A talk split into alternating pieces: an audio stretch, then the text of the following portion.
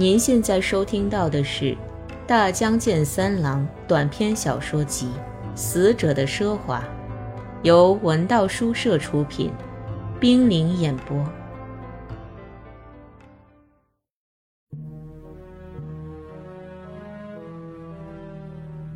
猎物蹲在被昏暗的电灯照亮的地面上。我马上注意到，他那双黑色的脚被野猪套索的粗大锁链拴在柱子上。猎物弯着长腿抱膝而坐，下颚支在膝头上，一双充血的眼睛向我投来挑衅的目光。一股热血涌上来，我的面孔涨红，斜眼瞅了瞅爹，他靠在墙上，枪口对着黑人。爹向我努了努下颚。我几乎闭着眼走上前，把食盒放在黑人面前，然后退下来。突然，一股莫名其妙的恐惧涌上来，令人感到一阵心慌气短，连连作呕。黑人俘虏目不转睛地看着摆在他面前的食盒，我和爹也看着他。狗在远处狂吠，小窗边黑暗的空地上静得没有一丝声响。黑人那充满饥饿的双眼注视下的饭盒，突然引起了我无限的兴趣。我看清那里面摆着几个大饭团、焦脆的干鱼、煮青菜，还有装在广口瓶里的山羊奶。黑人用他那始终如一的姿势，久久地盯着食盒，最后连我都开始感到一阵饥饿折磨的痛楚了。我想，黑人一定看不起我们和我们提供的寒酸的晚饭，绝不会去碰那食物。一股羞耻的感情向我袭来。如果黑人最终也没有吃东西的意思，也许我的羞耻会传染给爹，而这羞耻会使爹发疯发狂。村中其他被这羞耻激怒的大人，说不定会掀起一场可怕的骚动。谁想出的蠢主意，要给黑人送食物？然而，黑人突然伸出长得令人难以置信的手臂，用满是汗毛的手取过广口瓶，拿到鼻子下，嗅了嗅。他张开橡胶质般的厚嘴唇，一口白牙像机器零件一样排列的井然有序。广口瓶倾斜了。奶汁流进黑人蔷薇色的扩大口腔，像夹杂着气泡的湍急流水，在咽喉处发出响声。浓厚的乳汁从他嘴角两侧溢出来，沿着脖子滴落到胸前，濡湿了敞开的衬衣，又在他那闪着黑色光泽的强韧皮肤上，像油脂一样凝缩成一团，不住地微微颤动。我激动地试着干裂的嘴唇，第一次发现羊奶竟是这样无与伦比的美丽的液体。黑人叮当作响地把广口瓶放回食盒，这之后他的动作便不带半点最初的那种犹疑了。饭团在他巨大的手掌中像一块小点心，干鱼连头带骨都被闪光的牙齿碾成了碎末。我和爹并排靠在墙上，在万般感慨中看着黑人大吃大嚼。他埋头用餐，完全忘记了我们的存在，而不得不同饥饿搏斗的我，却正好得到了仔细观察这头大人们捕获的出色的猎物，这一令人窒息的机会。这是多么令人惊叹的猎物啊！覆盖黑人那造型优美的头颅的卷发，形成短小而又坚实的漩涡，在他那像狼一样尖利的耳朵上方翻腾起黑褐色的火焰，从颈部到前胸的皮肤透着黑紫色的光泽，肥壮的脖子呈现出强韧的褶皱，真令人为之倾倒。他的体臭执拗地充满了整个空间，像腐蚀性的有毒气体穿透一切物体飘散过来，催人呕吐，撩得我面颊发烫，从心底涌起一种类似发狂的情感。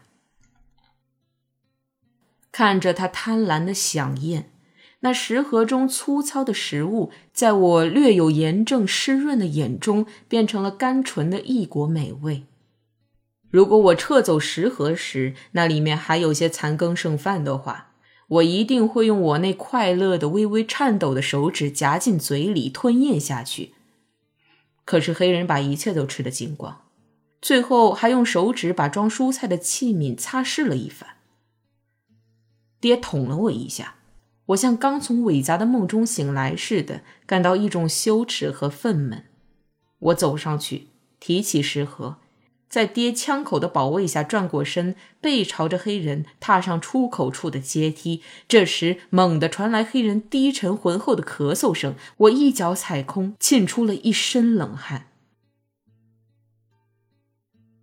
仓库二层楼梯尽头处的柱子上，歪扭的挂着一面镜子。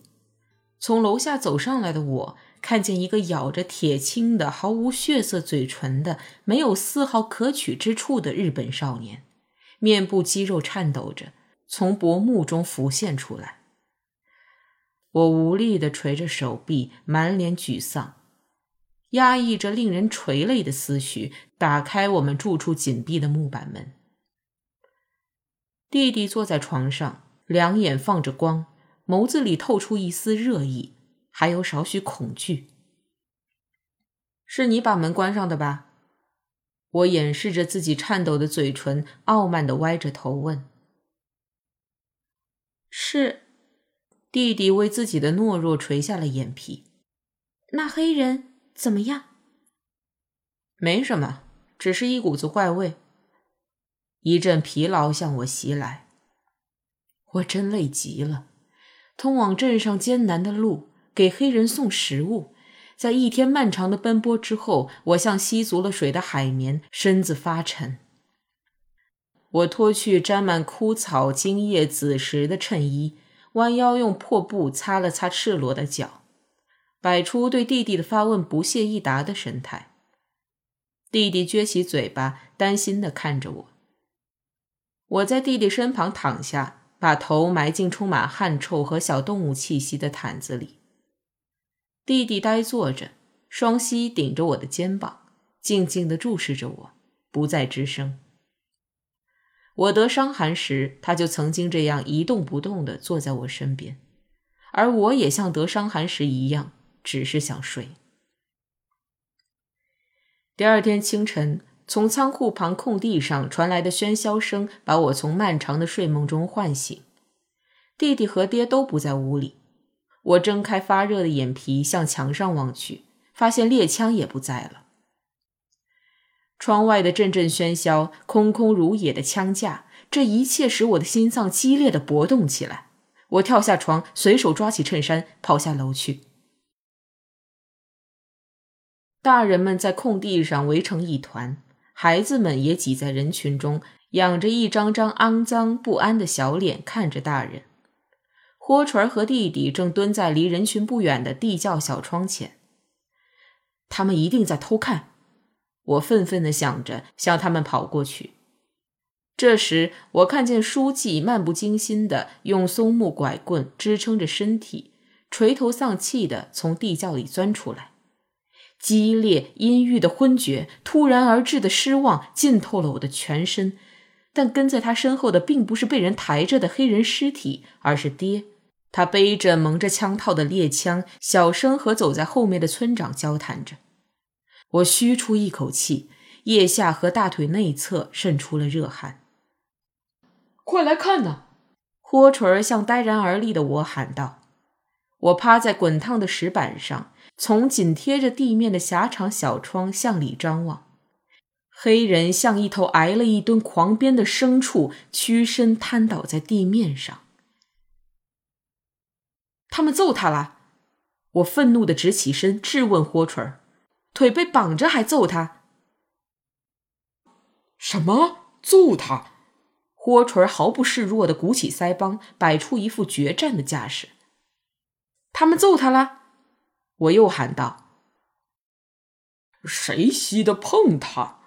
豁锤儿不无遗憾的说：“大人们只不过进去看看，黑人一直就那样躺着。”我的愤怒平息了，不得要领的摇了摇头。弟弟瞪着眼睛看着我。没什么，我对他说。一个小孩从旁边挤进来，想从小窗里看，被豁锤在他腰上倒了一拳，哭喊着跑开了。豁锤已经把从小窗窥测黑人的权利化作自己的势力范围，神经质地提防着那些随时可能侵犯他权利的孩子。您现在收听到的是《大江健三郎》短篇小说集《死者的奢华》。由文道书社出品，冰凌演播。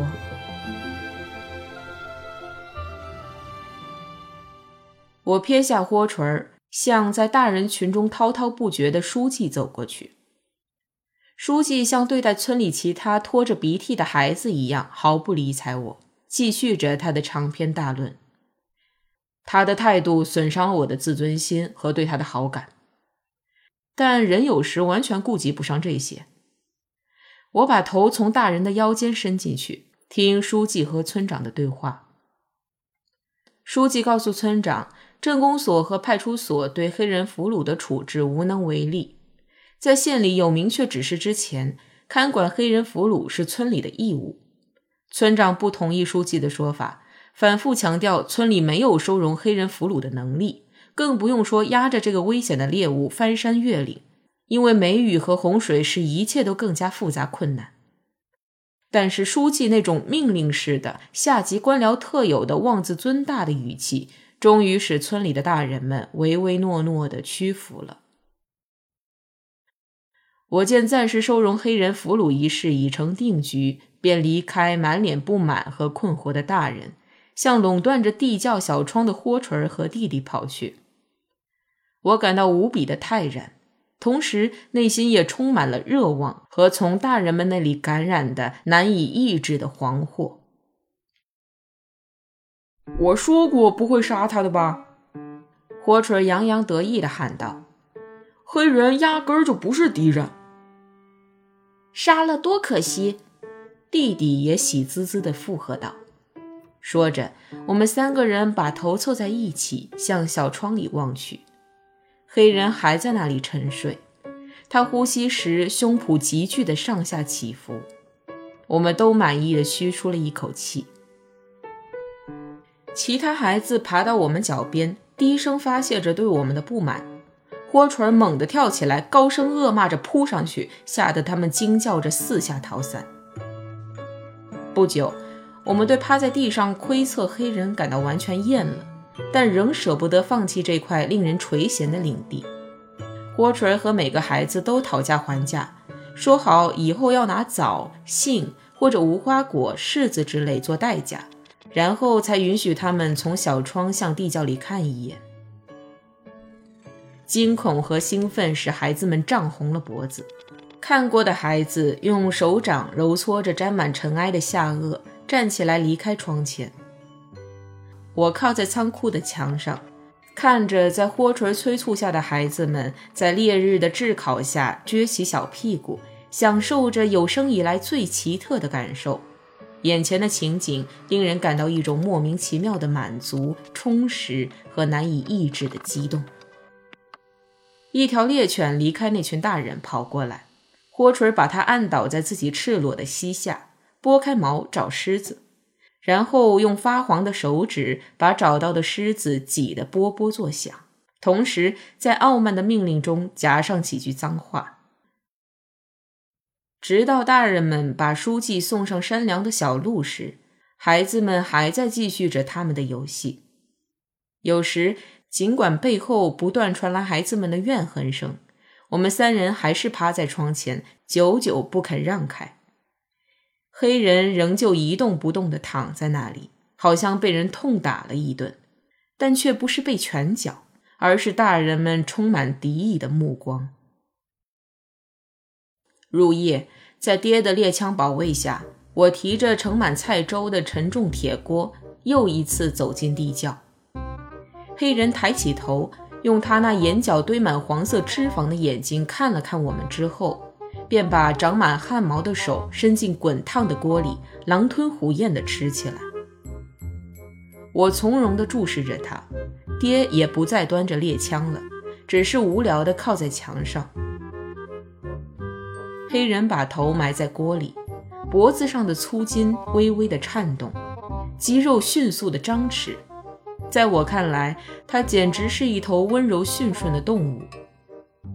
我抬头瞥了一眼在小窗前屏息观望的豁垂儿和弟弟，向他们黑亮的眼睛飞快地投去一个狡黠的微笑。